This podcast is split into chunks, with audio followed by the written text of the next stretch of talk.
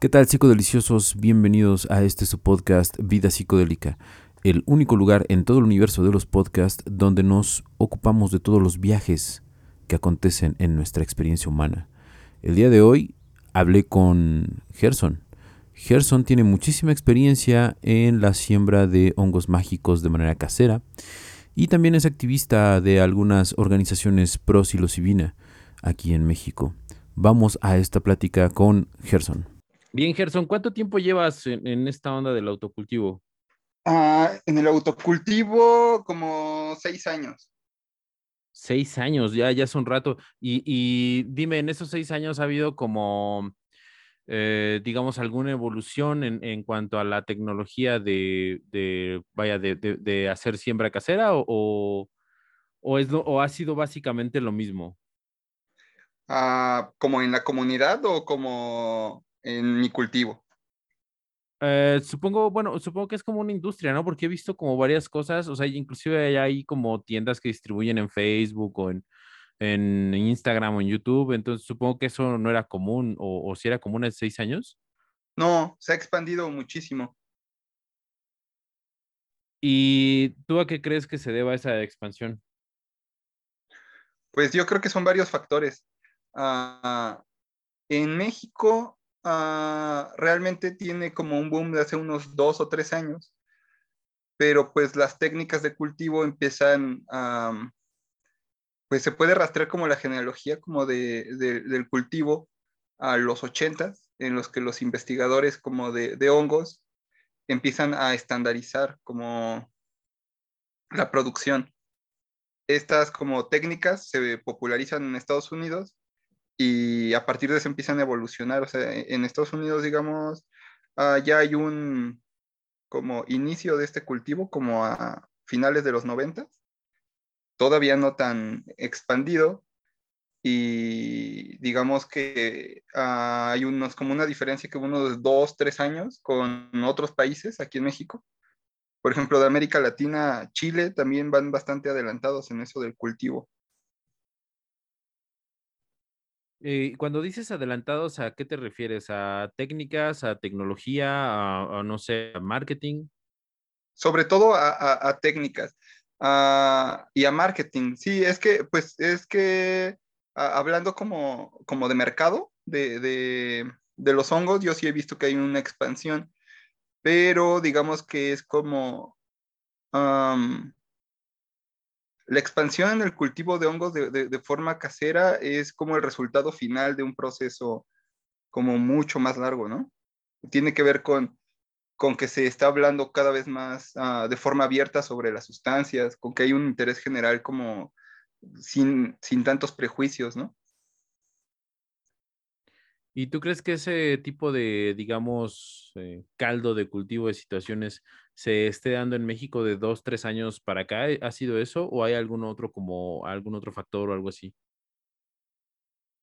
Ah, pues yo creo que son varios factores, ¿no? O sea, está eh, esto que te comento como culturalmente, ah, se está dando una apertura. Esta apertura pues se da por años, décadas, ¿no? De, lucha de de diferentes organizaciones civiles para visibilizar como a un enfoque más razonable de, las sustancias y, también por una cosa económica, ¿no? O sea, los... Está el boom ahorita, de, se da el boom así como desde la década pasada de cannabis, entonces hay como más apertura porque se ve que hay un mercado económico, ¿no? Y las investigaciones también de los últimos años en torno a los hongos han como, ah, digamos, validado su seguridad y, han como promovido su uso también como en prácticas de curación. Entonces yo creo que todos estos factores se han ido como sumando para que haya más aceptación y más demanda también de, hongos. Ok, ahora eh, vamos a hablar un poquito más en lo particular. ¿Qué es lo que te llevó a, investigar y aprender sobre la siembra casera de hongos? Mm, pues ah, yo soy activista desde hace como unos nueve años. Ah, me dedico a la investigación sobre, en torno a las sustancias y, sus diferentes formas de uso. Ah, hace ocho años ah, con unos amigos y compañeros, fundamos una asociación civil que se llama, que se llamaba este, Estudiantes por una Política Sensata de Drogas, que hace unos años cambió de nombre a Latinoamérica por una Política Sensata de Drogas. En esta asociación, hace siete años, ah, organizamos el primer evento en México de 920. El 920 es el día de concientización sobre los usos medicinales y terapéuticos de la psilocibina. Y en este evento, ah, pues fueron varios especialistas de, uso tradicional y de, uso médico de hongos. Ah, y ahí fue donde tuve el primer contacto con hongos. Yo, yo, yo sabía que existían, sabía como sus diferentes formas de uso, pero nunca los había usado. E, en esa ocasión fue la primera vez que los usé y, me pareció muy interesante, ¿no? Todo lo cultural, todo, todo acerca de ellos me pareció muy interesante y entonces ah, investigando, este, me di cuenta que se podían cultivar, había muy pocas personas que lo hacían en México en ese momento, este, y así fue como empezó mi interés por el cultivo y como empecé al autocultivo. Ok, ahora eh, vamos a hablar un poquito de, de, la cuestión legal. Hasta, bueno, ¿es legal sembrar, o sea, tener en tu casa esa siembra o es, o es ilegal? En México, al menos. En México hay dos, ah, digamos, dos bloques de leyes que, que, son las que regulan el uso de sustancias y su producción. Tenemos la Ley General de Salud y el Código Penal, el Código, el Código Penal, ah, el Código Penal Federal, se llama, me parece. Bueno, estas dos, estas dos reglamentos, estas dos leyes, ah, marcan que su producción es ilegal. Eh, ok, pero se refiere a la producción industrializada, no menciona nada de la cuestión casera o se, o se, vaya, se sobreentiende que también lo casero. No, a todo. Ah, aquí en México son muy restrictivas las leyes en torno a, la producción y, todo acerca de las sustancias. Entonces aquí se considera afuera del marco legal la producción, la venta, la compra, el regalo y, también el tener todos cualquier insumo que sea como destinado a su producción. Entonces aquí el reglamento es como muy estricto en torno a eso y solamente hay una excepción, ¿no? E, en México las únicas personas que pueden utilizar tanto los hongos como el peyote son las poblaciones o, las personas que se auto-identifiquen y las identifiquen como comunidades indígenas y que dentro de sus usos esté eh, eh, ceremonialmente el uso de hongos. Entonces estas personas están exentas de, del Código Penal Federal en materia de, uso de hongos y de la Ley General de Salud, pero ellos son los únicos que están libres de esa, de esa ley. Entonces, si digamos yo quiero conseguir una espora en Mercado Libre, ¿es ilegal? Sí. Ok, entonces, ¿por qué se da este, o, cómo es que este fenómeno puede escalar? Eh, digo, yo, yo no soy un experto en este tema, pero realmente es como que haces una búsqueda rápida y encuentras un montón de gente que intercambia, vende, este, inclusive hasta los, los famosos kits, ¿no? ¿Cómo, es esto posible a pesar de un entorno legal eh, pues tan, tan rígido? Lo que pasa es que no hay una persecución tan activa. Sí, sí, sí se busca, pero no de una forma tan activa por parte de las autoridades.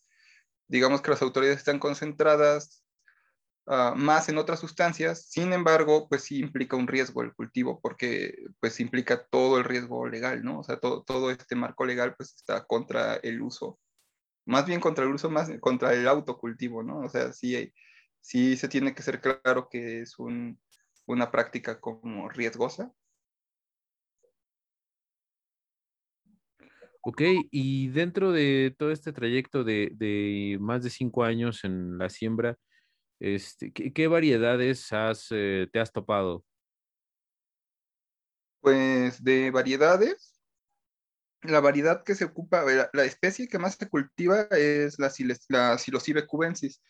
Es, digamos, como el estándar de cultivo. Sin embargo, se pueden cultivar este, otras especies como Psilocybe mexicana, mm, como unas tres o cuatro especies más, pero no son muchas las especies que se pueden como cultivar de forma muy extensiva este, eh, en casa, porque las técnicas este, son más complejas en muchas especies. Ah, yo sí he visto que, hay como comercio o, intercambio de esporas de diferentes especies, ah, pero la más común es la, cubensis, es como la predominante. ¿Esto tiene que ver con el hecho de que sea endémica de aquí, o bueno, la, la cubensis mexicana, eh, o, no, o es irrelevante? Ah, no, no tiene mucho que ver. en México eh, hay documentadas más de 200 especies de hongos que contienen psilocibina y en México hay unas 55 de estas 200 especies, es decir, México es el que tiene más especies este, endémicas. Y, pero no, no tiene que ver con eso porque los psilocibe cubensis este, crecen en todo el mundo. Ok. Em, ahora, ¿es difícil el autocultivo? Pues digamos que se necesita bastante dedicación. A, veces he visto como en medios ah, que lo marcan como si fuera una práctica sencilla. Ah, sin embargo, pues sí requiere, yo pienso que se puede hacer tal vez como por hacerlo de forma tal vez no tan compleja, pero si quieres como adentrarte como a profundidad en estos tipos de organismos, pues sí se necesita como pues estudiar bastante y bastante paciencia sobre todo. Sí, te preguntaba esto porque, bueno, he visto algunos, eh, no sé cómo llamarles, infomerciales o algo así, donde efectivamente lo, hacen ver como tan sencillo y tan simple. Entonces tenía esa duda de, si en realidad era así de simple, o inclusive un canal chileno, nada más es así de, ah, pues te mandamos todo, tú lo único que tienes que hacer es eh, con esta jeringa limpiarla, inyectar y guardar. Entonces, tenía la duda de si realmente era tan sencillo como, como parece.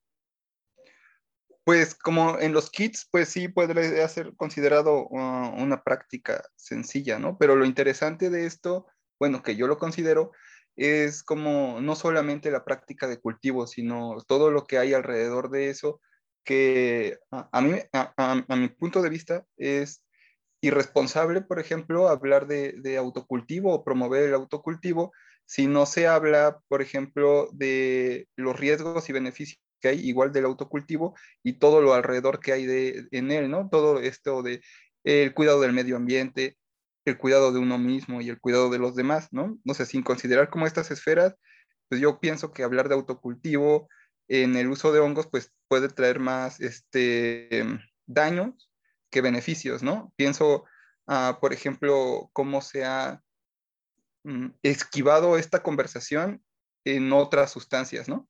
Por ejemplo, en la marihuana. Los informes más recientes de, en Estados Unidos de la producción de marihuana este, indican que el 1% de la producción eléctrica de Estados Unidos se está utilizando para la producción de marihuana, ¿no? Entonces, ahí hay una consecuencia climática, ¿no? O sea, que, se tiene que hablar de ello, ¿no? Entonces, pienso que, si queremos ser más responsables como usuarios, no podemos dejar de mencionar este tipo de aspectos cuando se habla de autocultivo o de uso de cualquier sustancia. Y para ti como experto, ¿cuál sería, digamos, el escenario ideal? Ahorita nos planteaste el consumo de energía como un punto a discutir, eh, pero digamos, desde tu óptica de experto, ¿cuáles serían los otros, eh, eh, vaya, las otras esferas que, mencionaste? No sé si, las podría desarrollar un poquito más, por favor. Sí, ah, pues en el, en el autocultivo, ah, digamos que ligado como a, la huella como ecológica, pues hay práctica, o sea, hay cualquier actividad humana pues va a tener una consecuencia en el medio ambiente, ¿no? Y pues la producción en autocultivo de hongos pues no, no está fuera de esa dinámica se ocupa material, por ejemplo, que es desechable. Se ocupa bastante material que es desechable y entonces habría que tener como consideración, como estar bien consciente de intentarlo hacer de la forma más ah, limitada posible. Se pueden utilizar materiales como el vidrio o como metales que, que son reutilizables. Y, y, también se tiene que tener cuidado, por ejemplo, con las contaminaciones, ¿no? Las contaminaciones son algo común en el cultivo de hongos, de cualquier hongo, y el manejo de estas, de estas contaminaciones pues tiene que ser, tiene que, se tiene que tener una precaución, ¿no? Para evitar enfermarnos y enfermar a otras personas y enfermar a otros organismos. eso sería como del lado del medio ambiente. Ah, de, de, la salud hacia uno mismo, pues hay varios aspectos. Para empezar, pues el cultivo pues tiene estos riesgos asociados que si bien no se pueden eliminar, sí se pueden reducir, ¿no? Ah, en el cultivo de hongos siempre se está expuesto a respirar esporas. Esto resulta bastante perjudicial para la salud, entonces se tiene que tener cuidado con eso, limitar como el contacto con las directa o con las esporas. Y las contaminaciones, pues hay algunas muy tóxicas, entonces siempre que se presente una contaminación se tiene que tener un máximo cuidado y tener precaución también donde se va a desechar. Ah, otra problemática que yo veo es que al tener acceso a, digamos, a una cantidad alta de, de, hongos, ah, se puede correr riesgo de una sobredosificación, ¿no? Entonces, esto cómo, cómo se disminuye el riesgo, pues con información, ¿no? E, este, intentar informarnos bien de cuáles son las dosis, de cuáles son las contraindicaciones, de cuáles son este, los entornos más adecuados para el uso, ¿no? Y, igual del cuidado hacia los demás, pues eso, ¿no? O sea, informar a las otras personas sobre este tipo de, consecuencias positivas y negativas que hay en el, en el uso de, hongos, ¿no? Ok, tocaste el tema de la, mm, no sé si llamarle sobredosis, no, no sé si es el término adecuado. Eh, no sabía que existía como tal una sobredosis en hongos. ¿Nos podrías hablar más al respecto, por favor? Sí, a veces asociamos el término sobredosis con otro término que se llama sobredosis letal, ¿no? La, sobredosis letal es llegar a una cantidad de sustancia que te mata. afortunadamente, con los hongos nunca se ha registrado una sobredosis letal. Esto lo hace una sustancia muy segura. Hay una investigación muy famosa de, un investigador británico que se llama David Nutt. Él hizo una escala sobre las, este, el riesgo y beneficio de, de diferentes sustancias y los hongos resultaron ser de la, sustancia de uso común más segura. Entonces, pues en ese punto, pues tenemos como un poco como de seguridad de que ah, hasta ahora no se ha registrado una sobredosis letal de, hongos, ¿no? Sin embargo, una sobredosis significa solamente un, ah, cuando se pasa de un, de, un límite en el que queremos un efecto, ¿no? eso es la sobredosis, cuando, cuando se, se pasa de una cantidad y entonces vienen unos efectos colaterales o unos efectos que, son más relevantes que el beneficio. En el caso de los hongos, afortunadamente no es muy común, pero se puede dar que una sobredosificación pues produzca malestar en las personas, ¿no? Lo que se conoce como un mal viaje.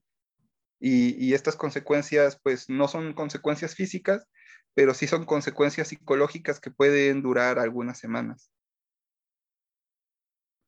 Semanas, yo, pensé que, que, ibas a decir algunas horas, pero eh, eh, ¿cómo es eso de que duran semanas?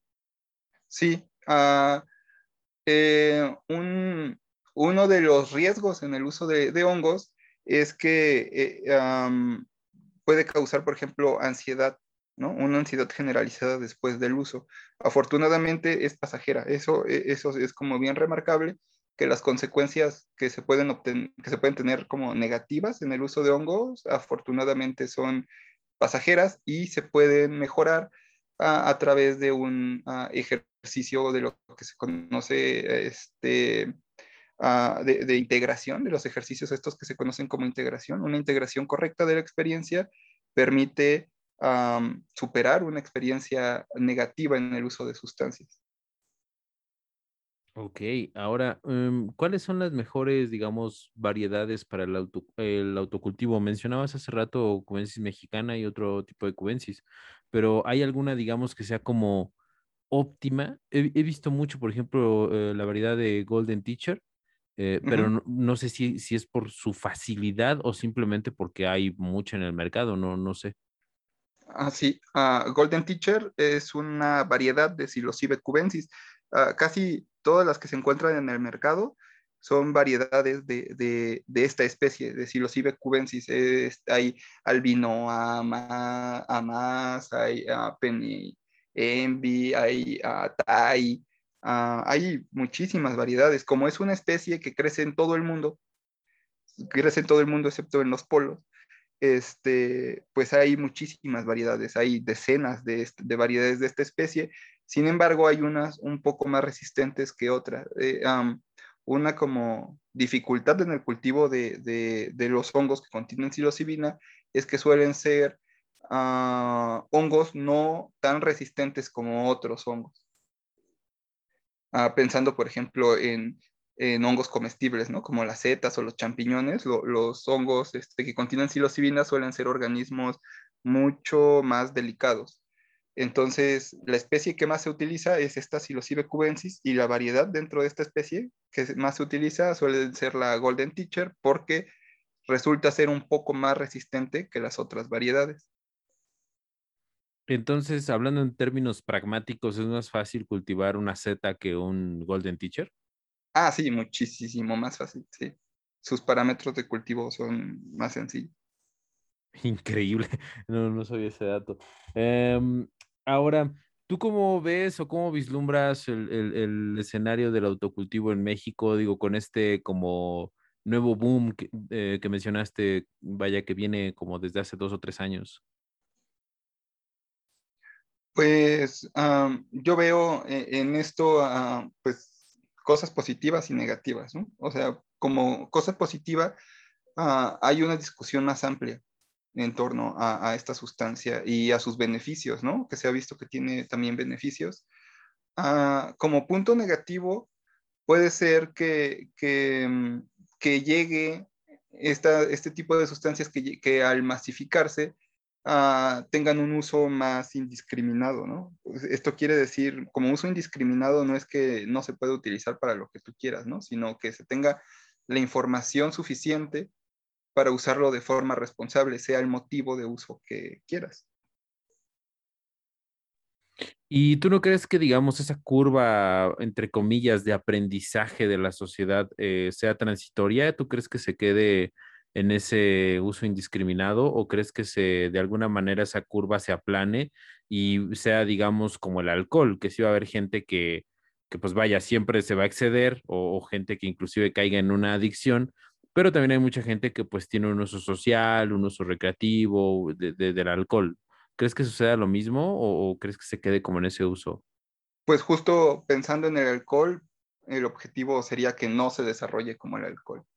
Ah, dentro de esta escala que te mencionaba de la investigación de David Knott, que se hace una escala del 0 al 100, el alcohol resultó que es la sustancia más peligrosa para sí mismo y para los demás este, de, de, todas, ¿no? O sea, tenía una escala como de 95 sobre 100. De hecho, esto le cuesta su trabajo a, este investigador porque trabajaba en el Ministerio de Salud y, y, justo lo echan por esto, ¿no? O sea, ¿cómo puedes decir que una droga legal, el alcohol, es mucho más peligrosa, por ejemplo, que una droga ilegal como los hongos, ¿no? Entonces yo creo que justo eh, dentro de los círculos como de activismo, lo que se busca o lo que se toma como ejemplo de lo que no debe ser una regulación aceptable o de beneficio es como la del alcohol, ¿no? El alcohol ah, tiene sus beneficios también, tiene su parte también de daño, sin embargo, las autoridades se han hecho como de la vista gorda en mencionar esta, este tipo de medidas para reducir daños, ¿no? Justo es lo que no se busca. Y digamos, ¿cuál sería un escenario ideal desde tu óptica para una correcta legalización de la psilocibina en este caso?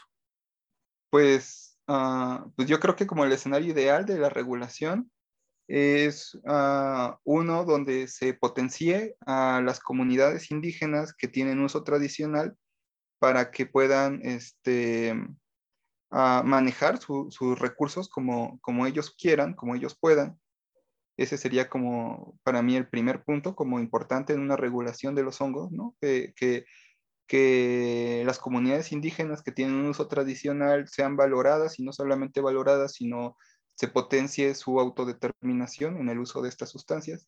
Y si lo quieren ver también como una forma, una fuente de, ingresos, pues que lo hagan, pero que lo hagan ellos, ¿no? Porque por su voluntad. Ah, el otro aspecto que yo veo en una regulación ideal de, los hongos es información este, libre de, prejuicios y basada en evidencia sobre las consecuencias positivas y negativas ¿no? para la población en general. Y también podría ser uh, una regulación en torno a que las personas tengan seguridad de que los hongos que comen son de calidad. Cuando mencionas calidad, um, digamos, ¿a, a, qué te refieres?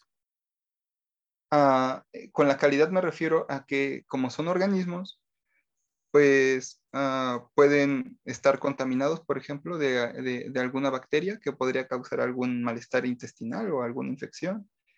Este, el secado tiene que ser óptimo y todo, digamos, que se maneje ya con un estándar ¿no? de, de calidad en el que desde su manejo, desde su producción, sean uh, inocuos uh, en el sentido de que no tengan ninguna otra consecuencia derivada más que pues, el efecto que se busca, ¿no?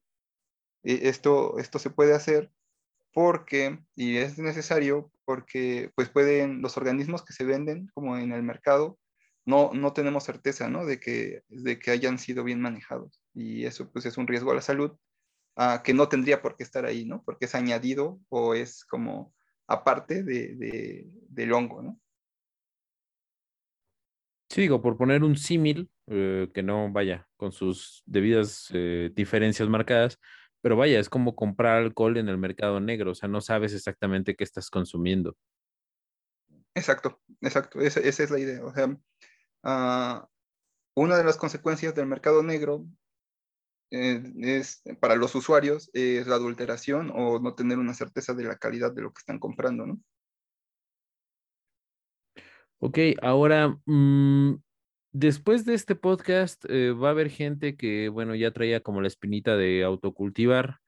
En estos seis, bueno, más bien con estos seis años de experiencia, ¿qué consejos le darías a alguien que quiere eh, iniciar en, este rollo de, del autocultivo de, de cubensis o de, bueno, de hongos en general?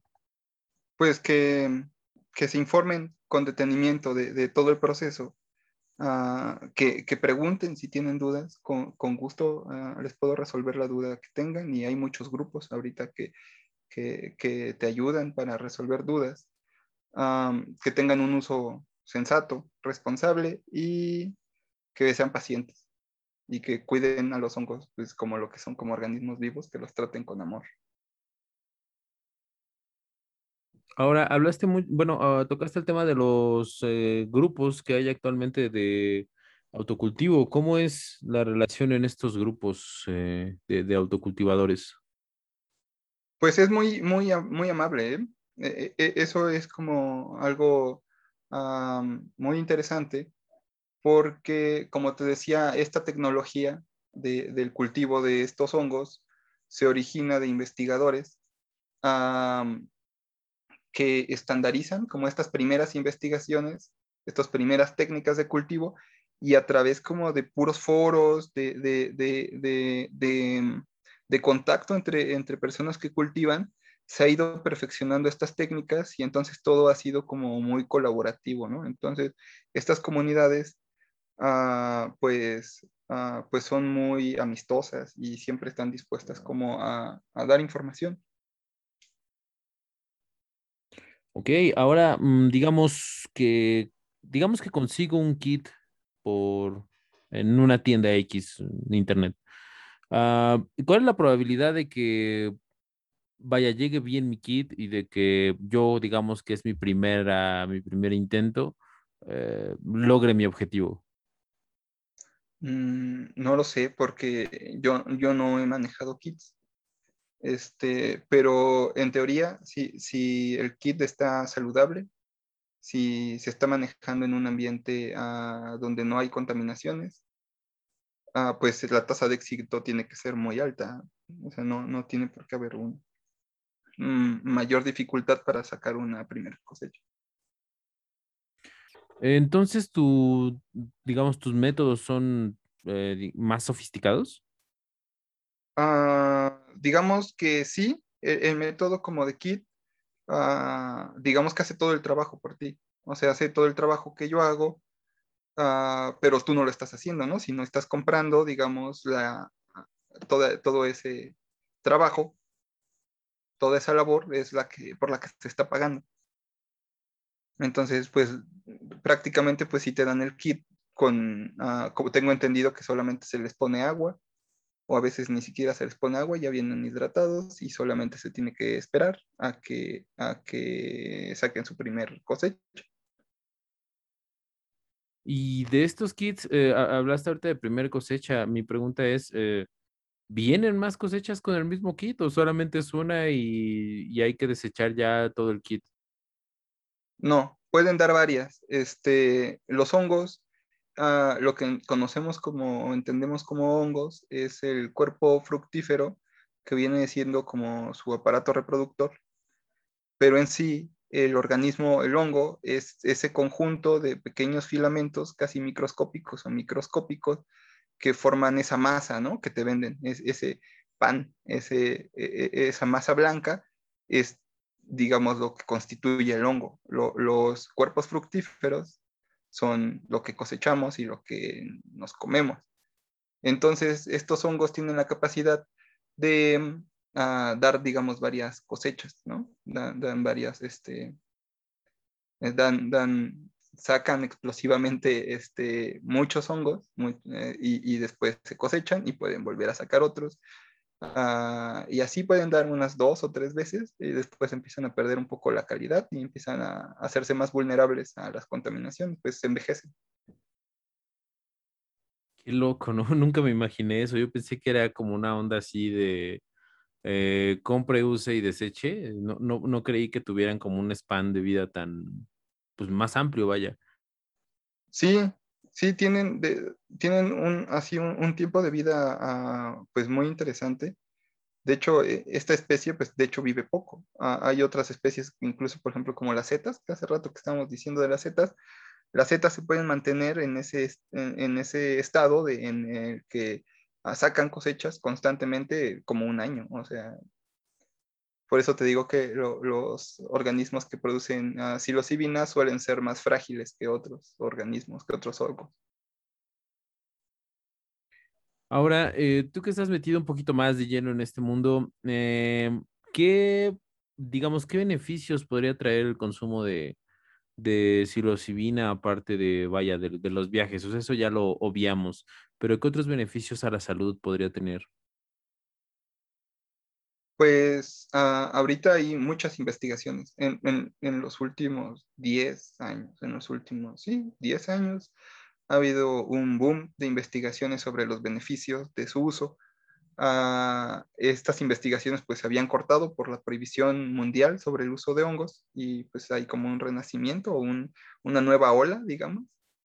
Uh, hay muchísimas estudios que se están haciendo desde tratamientos este, para las adicciones, uh, tratamientos para mejorar la ansiedad, tratamientos para mejorar este, o para curar la depresión, esos están muy interesantes, uh, tratamientos para la migraña, para desórdenes alimenticios, uh, para trastornos del sueño, para personas con enfermedades este, terminales, para que tengan un, una última parte de su vida de forma este, más tranquila.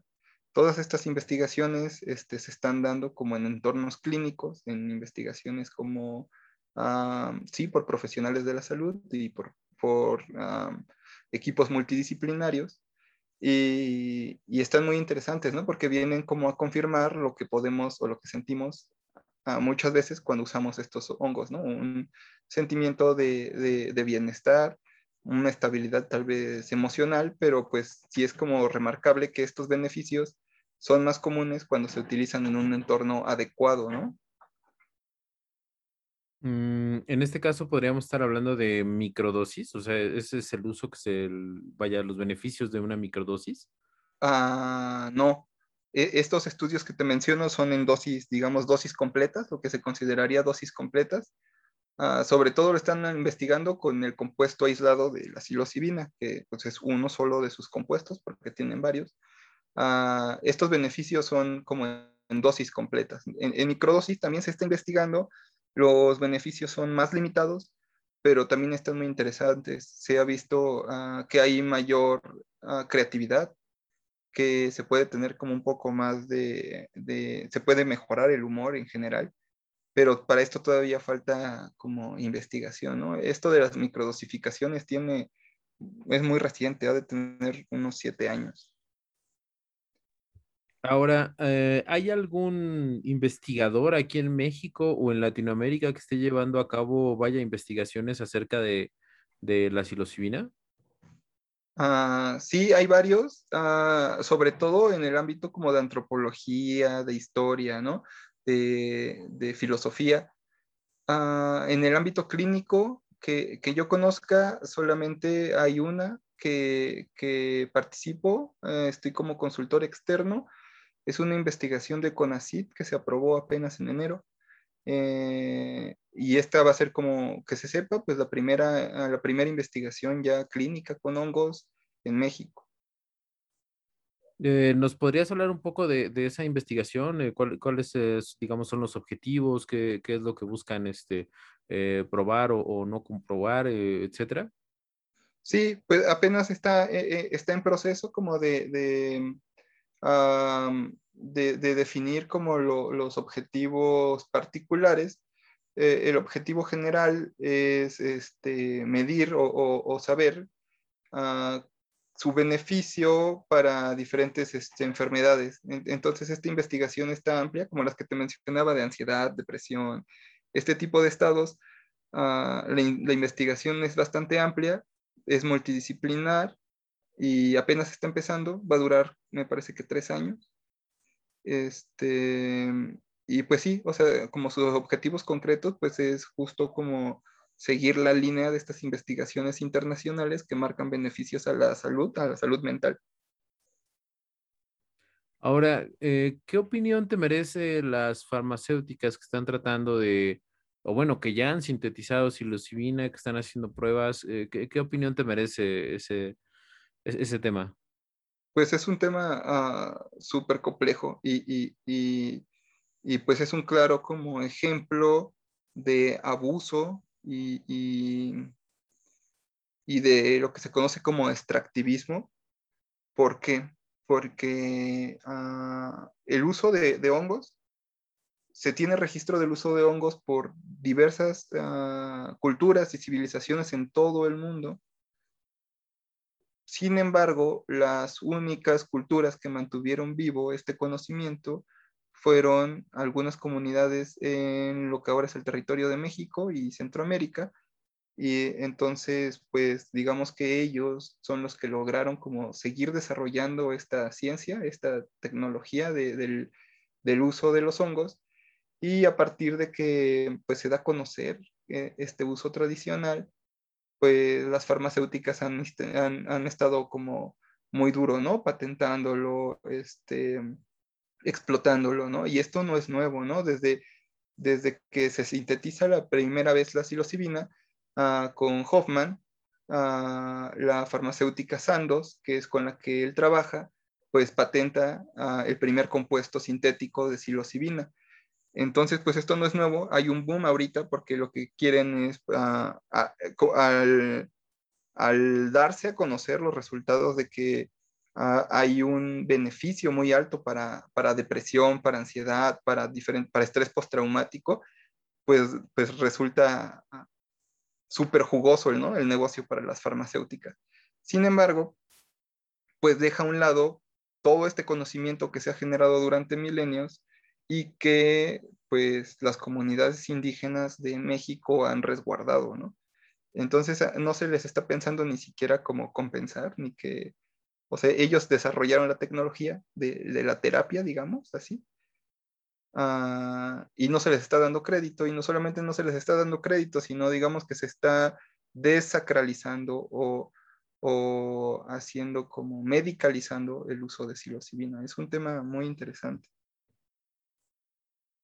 Eh, voy a hablar desde la completa ignorancia porque desconozco muchos eh, detalles del tema, pero si no fuera por este suceso de las farmacéuticas, eh, ¿cómo sería el ingreso, o bueno, no el ingreso, sino el acceso más bien a, esta forma de terapia, digamos, para la gente que no es mexicana, porque digo, inclusive muchos mexicanos pues no tenemos eh, contacto o, vaya, si no, no tenemos contacto con, con, con, las etnias y, y, es muy, no voy a decir difícil, pero sí es como hasta cierto punto restrictivo y más ahorita con la cuestión de la pandemia, por cuestiones de distancia, o sea, no por cuestiones económicas tal vez, o, para muchos sí, no lo sé. Em, pero vaya, ¿cómo, cómo, eh, ¿cómo es que se tendría acceso, digamos, para la población que no es de México, eh, sin, el, sin el enlace, por así decirlo? Digo, enlace es una palabra mal utilizada, de, de las farmacéuticas. Ah, muy interesante pregunta. Yo, yo pienso aquí que ah, la trampa está en la forma en cómo se están viendo las cosas. estas farmacéuticas están pensando o se está analizando que estos trastornos como depresión, ansiedad, estrés postraumático, ¿no? Este, ah, desgano, todas estas son padecimientos que se pueden curar con medicamento, ¿no? Esa es su apuesta. Entonces, no se está como ah, yendo hacia el punto fundamental del origen de este tipo de padecimientos, ¿no? O sea, de que los potencian, ¿no? Eh, estos padecimientos están potenciados, pienso yo, por los estilos de vida, ¿no? Por los estilos de vida que tenemos. Entonces, pues estas farmacéuticas no se van a enfocar en eso, ¿no? Sino en vendernos una cura.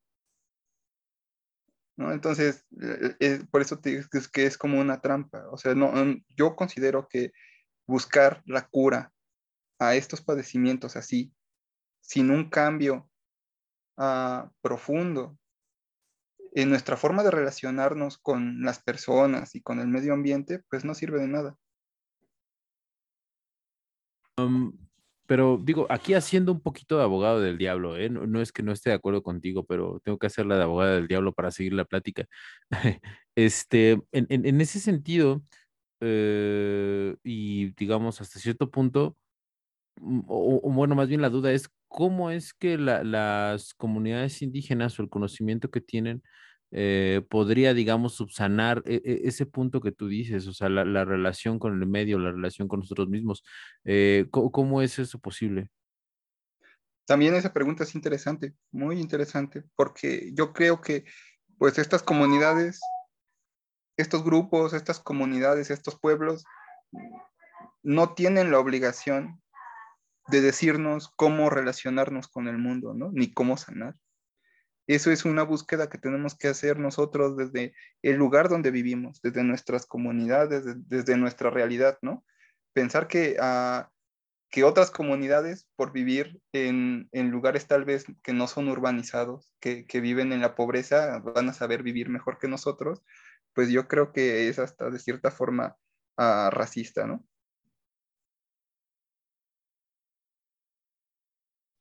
No sé si has tenido contacto, digamos, por, por tu trabajo, por tu investigación, em, por todo, eh, digamos, por la asociación a la que perteneces. Eh, no sé si has tenido acceso a un, em, ¿cómo se llaman? A una, a un ritual, vaya, con, con, con hongos.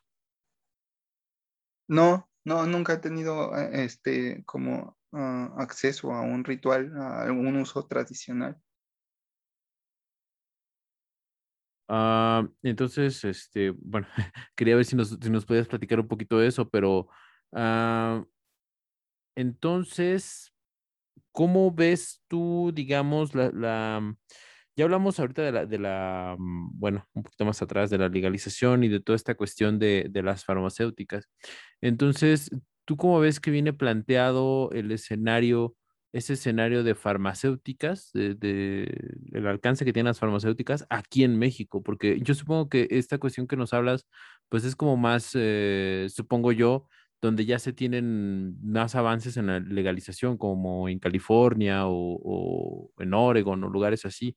Eh, pero aquí en México, ¿cómo ves tú que va avanzando este tema de las farmacéuticas y la legalización? Pues todo está puesto para ellas, porque en México no se considera ah, regulable ah, los compuestos de plantas y de hongos sin que se procesen. Es decir, en México no, no está, por ejemplo, regulada la herbolaria y eso también es un problema, porque en, en muchos países sí está regulada y aquí no. Entonces aquí todo producto que pueda ser aprobado tiene que ser un producto farmacéutico, ¿no? Entonces tenemos que uh, COFEPRIS, que es quien regula lo de los medicamentos en México, uh, no le importa uh, la seguridad ni nada de un medicamento mientras sea aprobado por organismos como la FDA. Entonces, lo que pueden hacer las farmacéuticas y lo que van a hacer pues es atropellar, ¿no? O sea, ellos tienen ya, ya saben su camino, ellos ya saben que tienen el poder económico y entonces lo que están buscando actualmente es patentar todos estos compuestos, todos los derivados, hasta prácticas y pues si lo patentan en Estados Unidos, prácticamente va a quedar patentado, pues en, al menos en todo el continente. Si lo patentan en Canadá o en Estados Unidos, queda patentado de facto en todo el continente americano.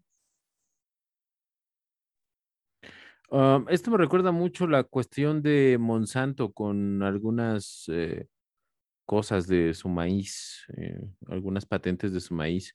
¿En esencia estamos hablando del mismo escenario? Uh, no creo. Yo creo pues que, que, son como actores que tienen una estructura similar, es decir, uh, su objetivo pues es la ganancia económica, no más, eh, pues para eso están creadas, ¿no? O sea, digamos, no tienen una, una postura ética, ni tienen que tenerla porque su objetivo único y, final es la ganancia de dinero.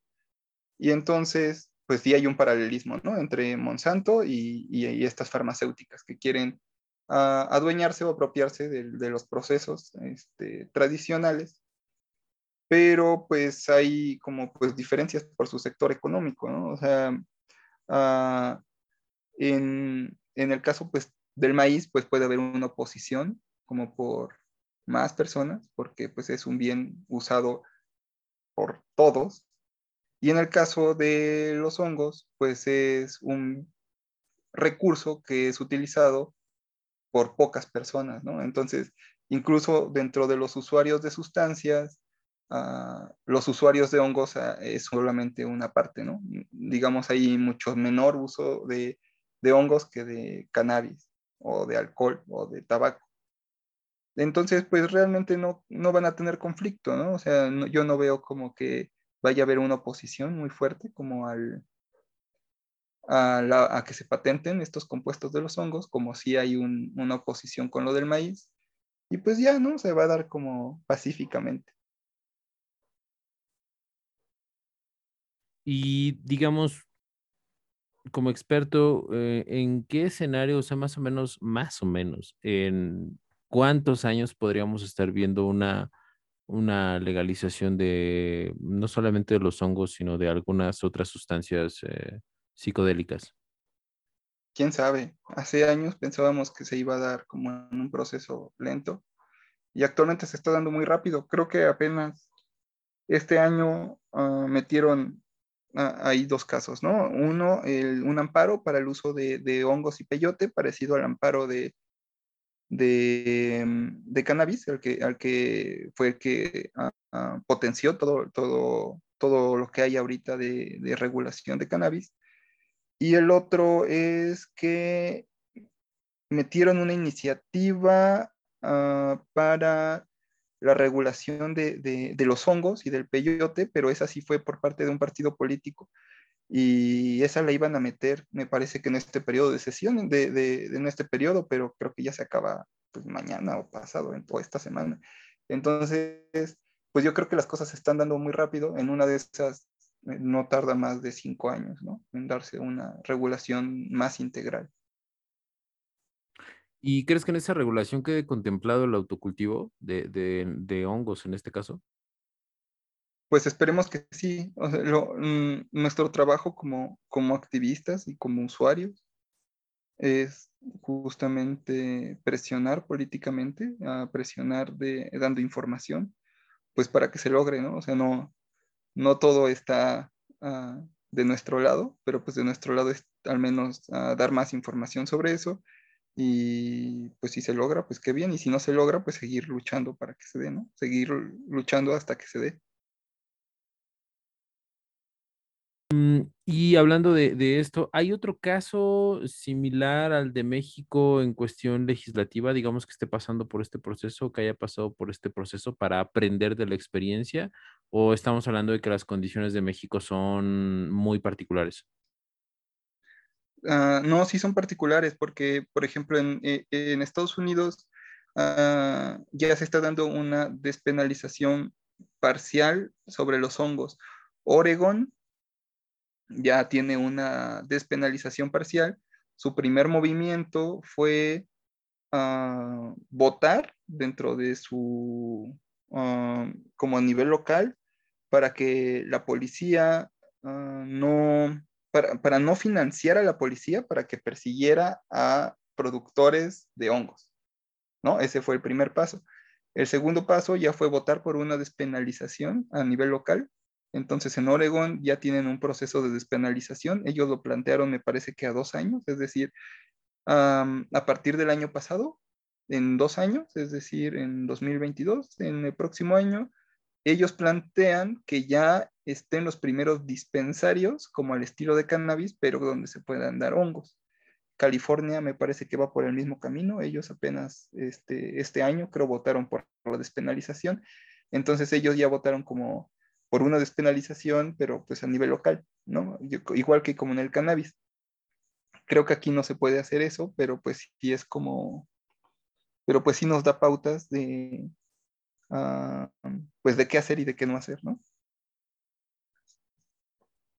Ahora, en ese escenario, eh, he platicado también con algunos expertos en, en, esta cuestión legal del cannabis y plantean que, por ejemplo, el escenario de los dispensarios no es como tan viable en México. Eh, ¿Opinarías que es el mismo caso con los hongos? ¿No es tan viable tener dispensarios de hongos en México?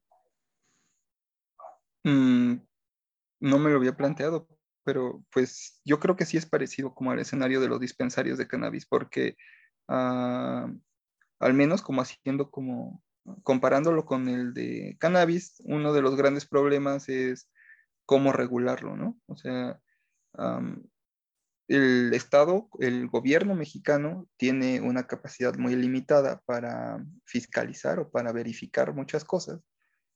Y creer que pueden, por ejemplo, verificar de forma ah, activa ah, los dispensarios de cannabis y en este caso los dispensarios de hongos y el rastreo, pues es como ingenuo, ¿no? Y además como que deja fuera a, mucha de la población, ¿no? O sea, parte, parte de la crítica que hay, por ejemplo, hacia el cannabis es que es una de la regulación que, como la están planteando este, el gobierno, es que es una regulación hecha hacia el mercado y muy elitista, ¿no? Porque, ¿no? porque no todas las personas van a tener acceso a un dispensario, a la compra de cannabis legal, y es algo que también está pasando en Estados Unidos. Las personas pobres no tienen acceso, donde ya está legalizada el, cannabis, no tienen acceso a comprar cannabis en el mercado legal. Entonces tienen que seguir acudiendo al mercado ilegal. Algo parecido, yo creo, pues sería como el problema aquí. Vaya, yo ahí como lo veo es como, es una con otra, ¿no? O sea, si quieres, digamos, algo que sea como un ente regulador y de alguna manera tener como esa seguridad de lo que estás comprando, es lógico que el, gobierno va a sacar una tajada de ahí vía impuestos y eso va a elevar el, costo. Eh, vaya, ¿tú, crees que es como, como una por otra? o sea, tenemos que hacer una para conseguir la otra. Eh, y, y, más, y bueno, si en lo particular tú crees que vale la pena ese, intercambio. Pues idealmente no, ¿no? Idealmente tendría ah, el mercado de las sustancias, sobre todo el de las menos dañinas, tendría que estar grabado con menos impuestos. ¿Esto por qué? Porque también tenemos derecho a la salud y, dentro del derecho a la salud, uno de sus aspectos es el acceso a productos saludables a precio accesible. Entonces, una regulación de sustancias que no considere la accesibilidad, pues sería como una regulación este, ah, incompleta. Ese sería en el plano ideal. Ok, y ahora mirando el caso holandés en, en este, en Ámsterdam, eh, ¿tú por qué crees que ha tenido tanto éxito esta despenalización? ¿Es, es por el turismo que se le hace o, eh, o hay otro factor? Ah, el caso de, de- de- de Países Bajos también es muy interesante, porque en Pa- Países Bajos ha firmado todos los convenios de prohibición de drogas como México. Es decir, es un país de forma externa profundamente prohibicionista. Sin embargo, ellos optaron por algo muy pragmático. Su postura es firmamos todos, todos, todos los acuerdos que me pongas en la mesa sobre prohibición de drogas, pero en el momento de, de el gobierno a perseguir este tipo de delitos, digamos que son omisos, pero omisos de forma intencional. Por eso uh, en Holanda los, los dispensarios de cannabis no se llaman dispensarios de cannabis, ¿no? Se llaman coffee shops. Porque legalmente en Países Bajos uh, es ilegal la venta de cannabis, solamente que el gobierno uh, se hace de la vista gorda. Lo mismo pasa con los hongos, uh, pero ahí es un poco diferente. En Países Bajos sí es ilegal y sí está perseguido la venta y producción de hongos, de lo que habíamos dicho que era el cuerpo fructífero del hongo. Pero hay especies de hongos que dan una cosa que se llama trufa. La trufa no es otra cosa más que micelio apelmazado. Entonces, e ese micelio apelmazado también tiene contenido de psilocibina, también alto. Entonces, lo que ellos hicieron para esquivar la ley fue sembrar especies de hongos que producen trufas. Uh, eso está interesante. Eh, Sin en cambio, he visto documentales donde sí tienen como inclusive variedades mexicanas por ahí. Eh, pero bueno, sería como algún caso como muy, muy puntual. Eh, ahora, eh,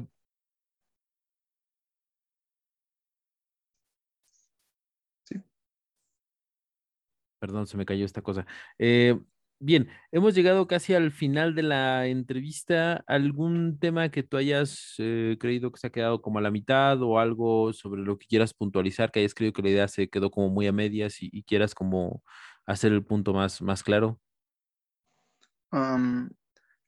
Pues creo que uh, podríamos abordar tal vez en otra ocasión o, o en, por otro medio las técnicas específicas de autocultivo. Como les dije, hay varias comunidades, hay material en internet, pues eh, el objetivo sería como buscarlo. Y si tienen dudas, pues pueden contactarme y con gusto les resuelvo la duda que tengan. Claro, de, de hecho, este, vamos a poner um, en las redes que nos proporciones para que la gente que escuche este podcast pueda eh, contactarte. Y um, vaya, te agradezco muchísimo, Gerson, por el tiempo y pues muchísimas gracias por, por todo este eh, conocimiento que nos has eh, brindado en esta ocasión. No, de qué. Fue un placer platicar contigo.